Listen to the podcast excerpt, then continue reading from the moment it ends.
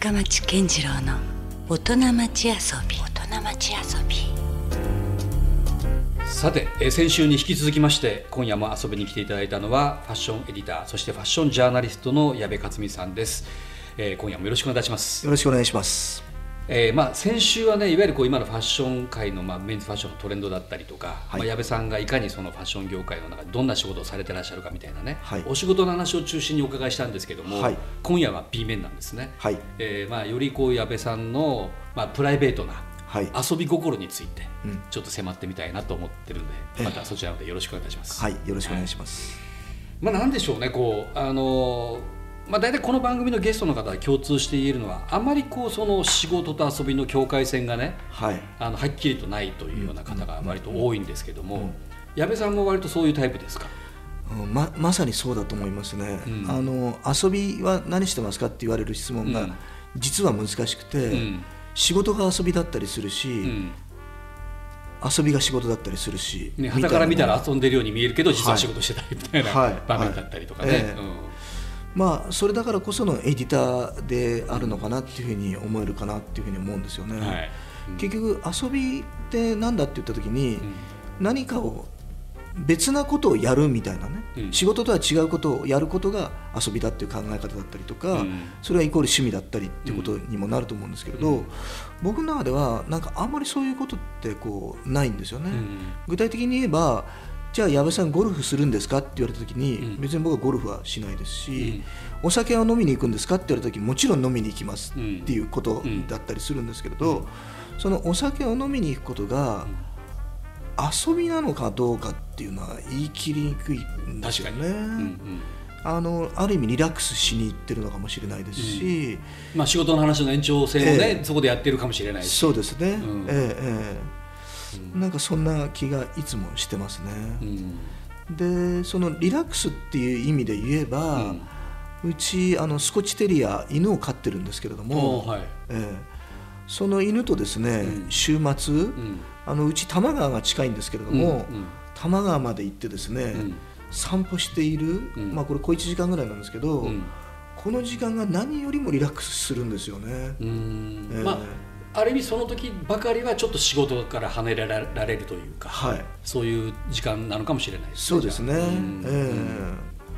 まあ完全に無になるっていうわけじゃないんですけどかなり無に近い状態ですね、それはもう日課みたいなとこなんですか、えーっとですね、うん。散歩としてはもちろん日課なんですけれど、その多摩川に行くのはうん。週末、うん。土曜日と日曜日なんなですね、なるほど、えーなので犬はですね、うん時間のサイクルが分かってるんですよね。土曜日になると、うん。週末が分かるんですよ、えがぜ元気になるんですよね、おおすごいですねそれ、えーうん、なんか人間みたいですよね。そうですね。でそそれを見てると、まあ、答えてあげなきゃいけないのかなみたいな。もうなんならこう金曜日の夜からそわそわしてるみた そんな感じなんですかいやいやそこはないんですよ。やっぱり土曜日なんですよ。土曜日になってからね、え。うんええ面白いですね、うん、もうそれだけじゃあずっと習慣としてもう根付いてるんでしょうねその。そうなんでしょうね、ん。でやっぱ多摩川に行く理由としては、うん。本当はいけないんですけど、うん。リードを離せるんですよ。周りに人がいないんで、うん。ええなので人がいない時にうん。リードを離して、うん。ま思いっきり駆け回ってますそうですね、うん。ええあのー犬はもう走り回ってますね、うん。その喜んでる姿を見るだけでもいい感じなんですよね、うん。やっぱねやっぱ言っても普段それだけこう部屋に閉じ込められてるっていうようなね、ええ。思いも一方でやっぱあるんでしょうね、ええ。いる方もね。そうなんだと思います。ようやようやく解放されたみたいな、うん。生き生きとしてますね、そこになんか自分をかダブらせて見てるんじゃないですか。ああそれもあるのかもしれないですね。基本原稿を書く時っていうのはもう部屋にこもりきりですからね。ねえうん。ええ。開放感を求めてるのかもしれないです。うん、だからそこにね本当になんかこう、自分の感情さえ映ってるのかもしれないですよね、え考えられますね十分に、ええ。ーじゃあずっと犬は好きなんですね。えそうですね、うん。3世代目なんですよスコッチテリアで、うん。ええ。なるほど。スコッチテリアだけが好きなんですか？あの犬全体が好きなんですけど、スコッチテリアを飼い続けてるんですね、なんなんででしょうねそれ。理由あるんですか？のええ。犬らしくない犬というかですね。ほ我があるんですよ。うあじゃあちょっと猫とかに近いぐらいの、ええ不うん思議な犬でん。散歩していても、うん自分がまあ基本的にあのルートは決まってるんですけど、気に入らない時は急に歩かないとか、うん。ちょっとあえて道を変えてみようかなと思うと、うん。こっちじゃないって言ってですね 主張するんですね 踏ん張るんですよね。そういうところがたまらない可愛いですね。ああなるほどなんとなくね犬を飼う方ってその従順なところが好きっていう方も多いんですけど多いですよね本来は、うん、言うこと聞かないところが好きなんですね、えー、えー、あの程よいんですよねそれがまた猫的に優が独尊すぎないんですよ。なるほど。そこがいいかなとツンデレな感じですか？ええええ。えー、そうなんだ、なるほどね。じゃあ割その趣味といえば、まあ、そういうなんかいその犬とのこう時間を過ごすっていうそうですね。あとやっぱりお酒好きなんで、うん、あの時間があるとですね、うん、家の近所に、うん、あの気に入った焼き鳥屋さんがあるんで、いわゆる一人飲み読釈をたまにやる時がですね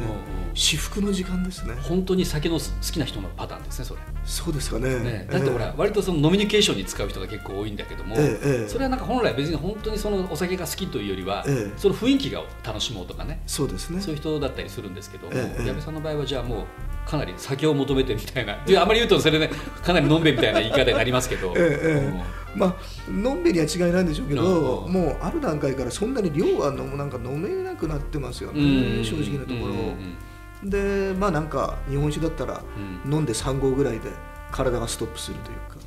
えー、ちょっと意外な気もしましたね。というのは、なんかねそういうファッションの最先端に身を置いていらっしゃる方だから、えー、てっきりこうワインとか、えー、そっち側なのかなと思ったりもしたんですけど、えー、あの、うん、ワインも大好きなんですけれど、うん焼き鳥屋さんだったらやっぱり日本酒の方が合うんで。まあそこではそうですよね、えー、TPO 的には間違いなく、え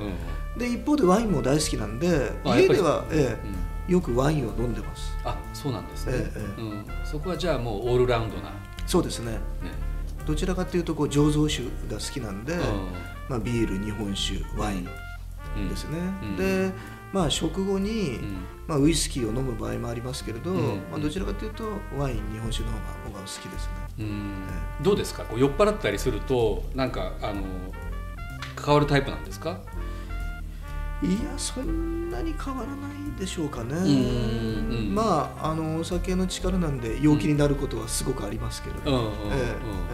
かなりこうより饒舌饒舌になったりとかなんかそういうこともあるんですか？酔っ払うと。あのー、まあ、ブレイコって言葉ありますよね、はいはいはい、ここだけの話っていうのは出ないわけじゃないですよね。ええまあ、どっかねなんか、ええ、なんだろうこうやっぱこうお仕事的にねこう構えなきゃいけない場面も多いでしょうから、え、まあ、どっかでこうそのタガが緩くね、なるようなところも必要ですもんねそうですね、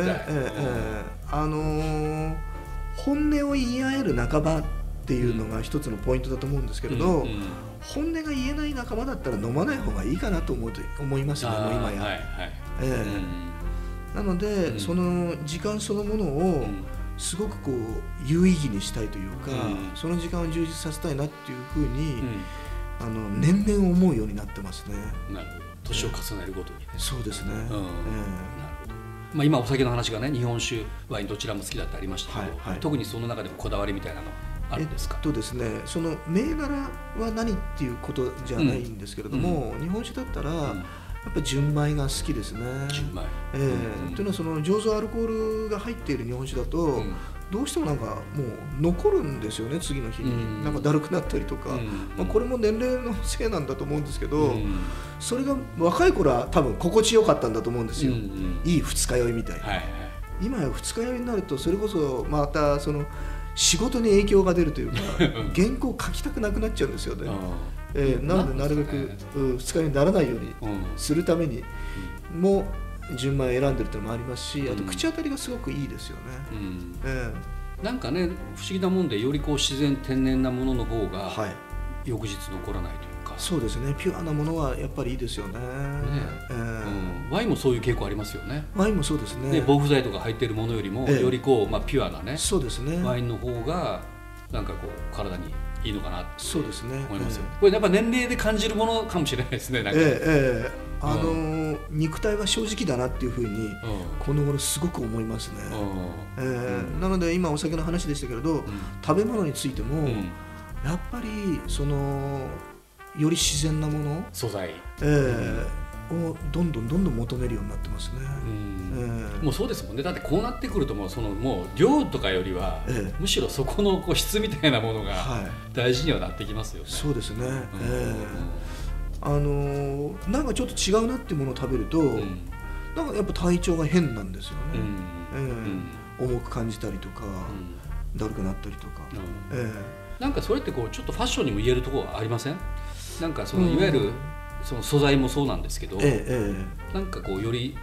まあ、自然というかそういう素材の方が馴染むみたいな、ええ、うん、あのー、十分つながりはあるかなと思います。うん、っていうのがやっぱり例えばスーツだとしたら、うん、基本ウールだったりとか、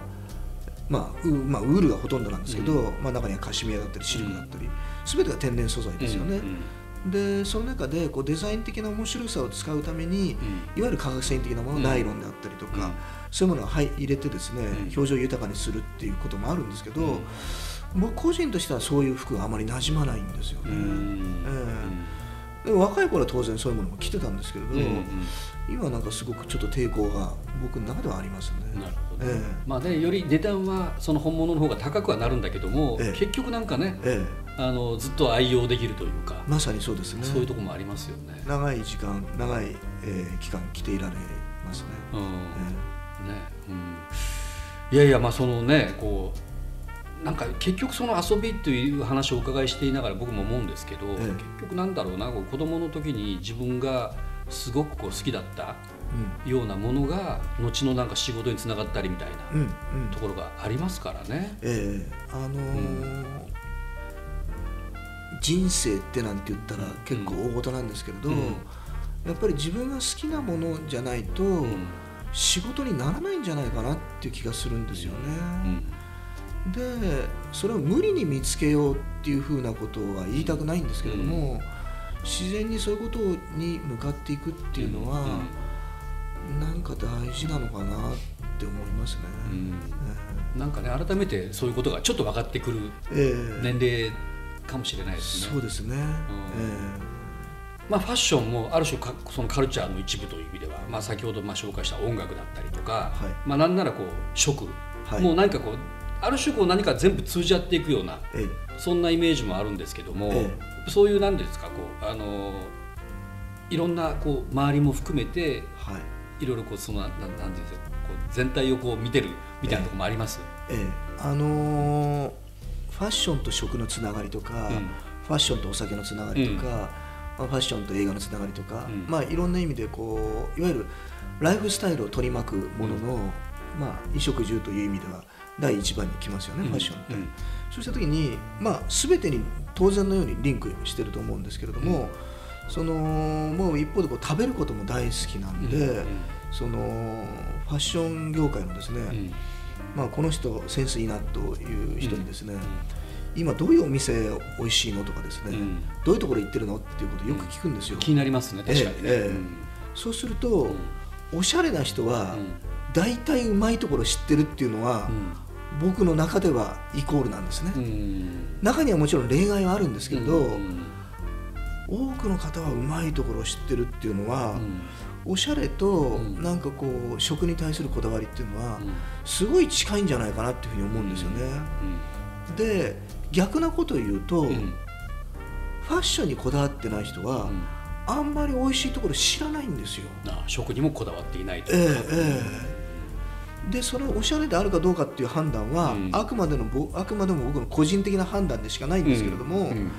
なんかやっぱりこう着るものこだわってない人ってなんかあんま食べ物もこだわってないんだなっていうのは、僕の中でもなんかつまらない回答がちょっと出ちゃってるんですけどね。なんかわかるような気がしますね。えー、そうして言えばもっと言えばこう人生を楽しんでるか楽しんでないかそうですね。ぐらいなところまでいくテーマかもしれないですね。えーえー、あのやっぱりこうまあ、貪欲であるっていうことにね、欲望みたいなものが、うまくその人の中でこう表現されてるかっていうのが、ファッションでこうつながってくると思うんですけど、それがこう内面性として、食べ物までにこうビシッとこう、直結してるっていうのはですね、えー、ファッションをこう見るときの一つの指針になりますよね。なるほどね、だからなんかそれはあんまりこうなんだろうこう別にこう勉強していくとか学ぶようなことではなくて、ええ、そのなんかもっとこうカジュアルに当たり前に、ええ、そのもう身についているというか、え、そんな感覚のような気もしますけどね。いやまさにそうですね。ねなんかガイド本を見てね、あそこでおいしいおいしそうなものがあるからとかっていうのとはちょっと違う、違いますかなとは思いますよ、ねうん、もうむしろガイド本見ておいしいなんていう人は、うん。僕は逆になんかこう違うんじゃないかなっていうふうに思う時あるんですよね。もちろん一つの参考例としてははなるんでしょうけどね、ええ、重要だと思うんですけど、多分やっぱりそれって、周りの人が美味しいと思ったから行ってみようじゃないですか。当然それでいいんですけど、周りの人がいいっていうことじゃなくて、周りの人がいいからそれをいいっていうんじゃなくて、自分が美味しいものとか自分がいいものっていうものを知ってるっていうことの方がすごい価値があるんじゃないかなと思える時があるんですねやっぱり。その時に美味しさなんていうのはすごく個人的なものじゃないですか、うん、でもここ美味しいよって人に勧められるっていうのはすごい自信だと思うし、やっぱりそれは行かなきゃいけないんだなっていうふうに思う時がありますよね。ねそれを通してその人のなんかまで生き様がちょっと伝わってくるみたいなね、ええ食べてみたいと。うん。ええそこに行って美味しいものを食してみたいっていうふうに思いますね。うん、ねそういうのもなんとなく見えてきたりもしますよね。うん。いやいやまあちょっとねいろんなこう話はもう本当に尽きないというか、ともっといろいろこう話も伺いしたいんですけど。もあの矢部さんにとってですね、ええ。まあ、あのなんだろうなこうこれからまあ、そのファッション業界のことでもいいですし、はい、矢部さん自身のことでもいいんですけども、ええ、何かこう目指す向かうなんかベクトルというんでしょうか,、はい、そういうのって意識されてるところってありますか、ええ。あのー、このファッションの仕事に関して言えば、うん、なんかまだまだやりたいことはいっぱいありますし、うん、えー、メディアの方で言えば、うんその紙メディアに対して、ウェブメディアみたいなことがよく言われてるんですけど、そのオールドメディアに対してニューメディアみたいなね、これがどういうふうになっていくのかなっていうのが、まあ、当事者としてなんか実験しながら、えー、参加しながら。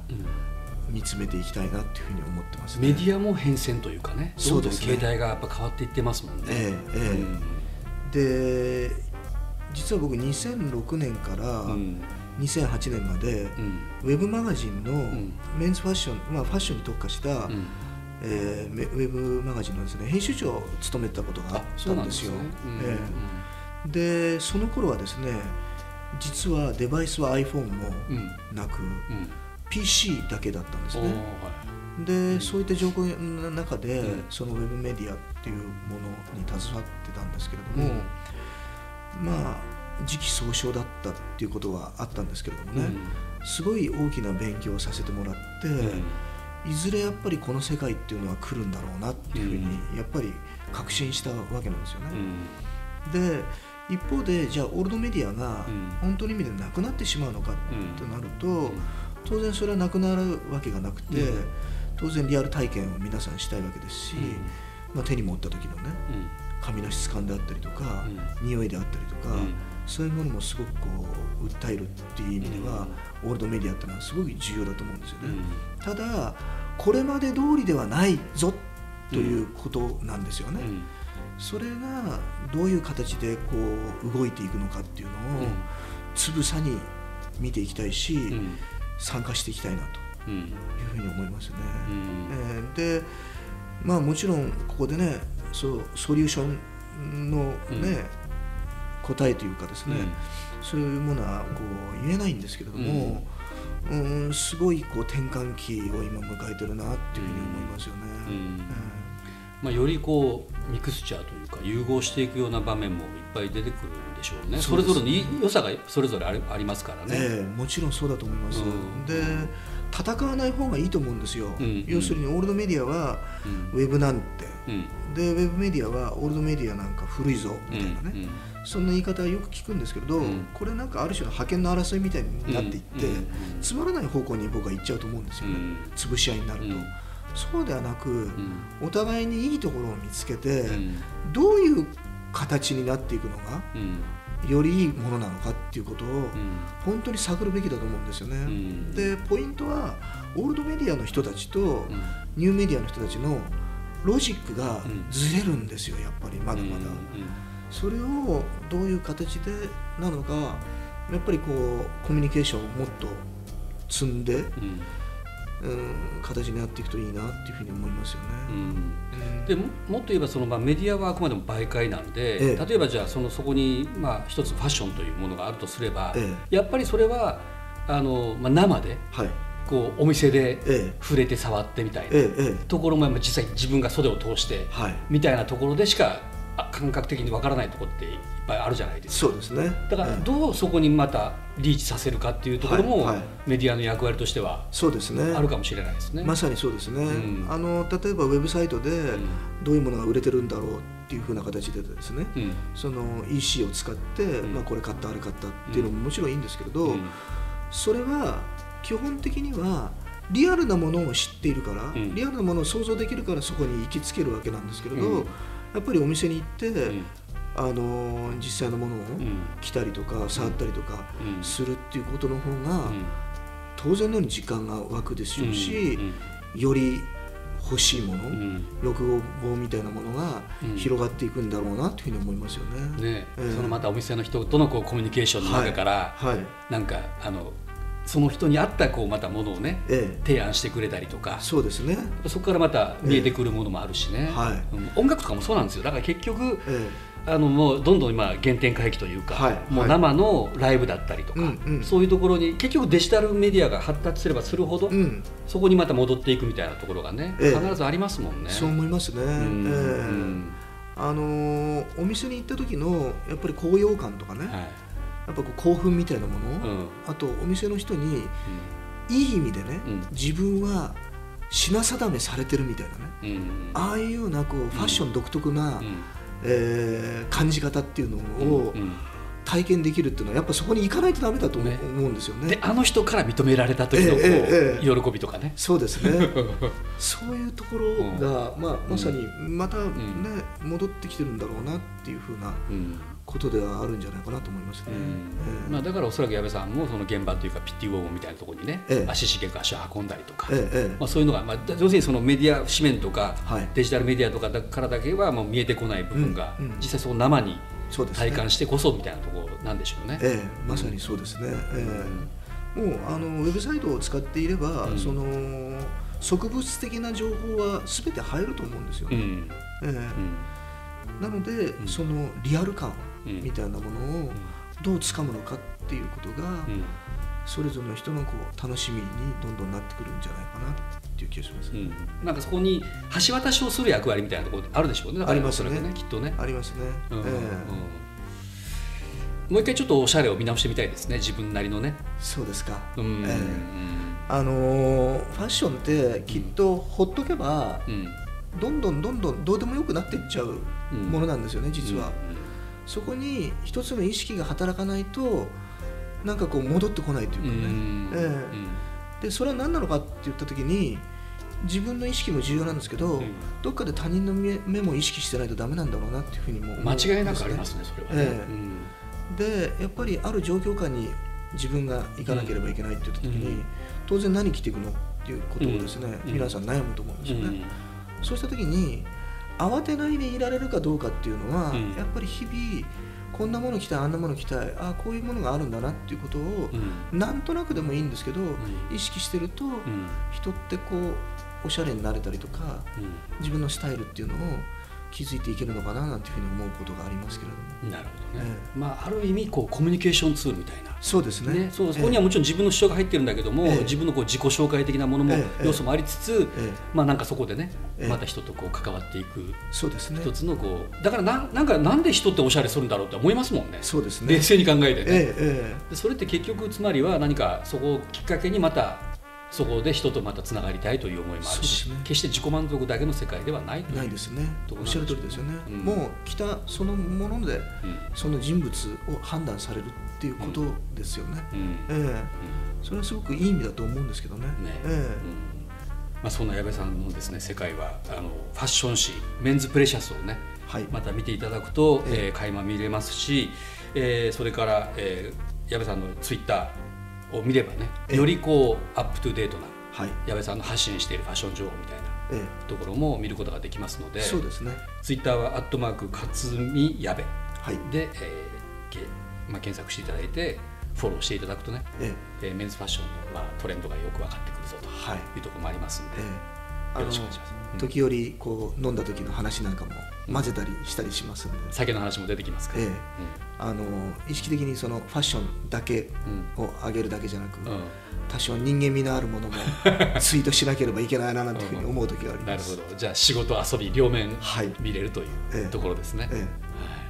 ということで本当に2週にわたってありがとうございました。ありがとうございました、ね、原稿の締め切りもねなんか迫っている中 いろいろと話をお伺いできてよかったです。とんでもございません。はいということで、はい、ファッションエディターの矢部克美さんでした。どうもありがとうございました。ありがとうございました。LoveFM Podcast. LoveFM のホームページではポッドキャストを配信中。スマートフォンやオーディオプレイヤーを使えばいつでもどこでも LoveFM が楽しめます。LoveFM.co.jp にアクセスしてくださいね。LoveFM Podcast